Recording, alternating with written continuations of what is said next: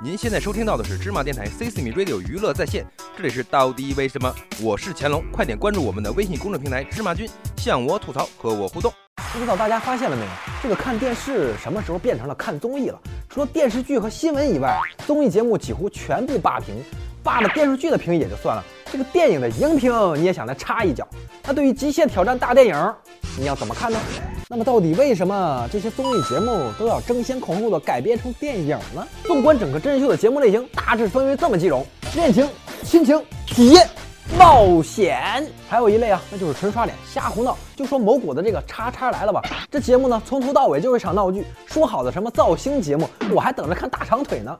那虽然这个大长腿没来吧，值得一提的就是请来了青霞姐姐。要是连青霞姐姐都没有来，那个节目真的就没法看了。一个个呢在节目里，我的我的我的妈呀，你哭过来我抱过去，那是好一出姐妹情深呐。谁知道你们各种的撕逼会搞成这样呢？然而这都不是重点，重点是什么？观众们喜欢看呐。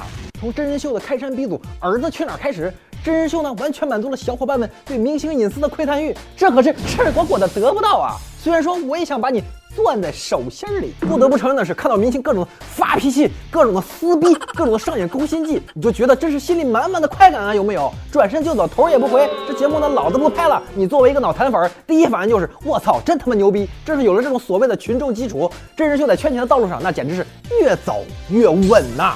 节目拍完了之后呢，我们再给这堆火添一把柴，出个精编版，来个电影。你看这多好，高逼格、高配置，最关键的是呢，一个电影就能把节目所有的收入一夜之间它就赚回来了。至于这个《极限挑战》大电影嘛，我只能说小伙伴们看心情好吧。这个阎王孙红雷、影帝黄渤、亚洲舞王小猪罗志祥、金鹰女神赵丽颖都把黄磊，你看这个阵容，极限三丁六、极限三傻，哪怕再拍一个《极限惊魂》《极限来了》人体极限，一定有看点，多有好莱坞范儿啊！对于综艺节目而言，现在的真人秀真的是多如雾霾，看得观众们眼睛都快出茧子了。如果没有了这些大牌的艺人，节目本身还会有看点吗？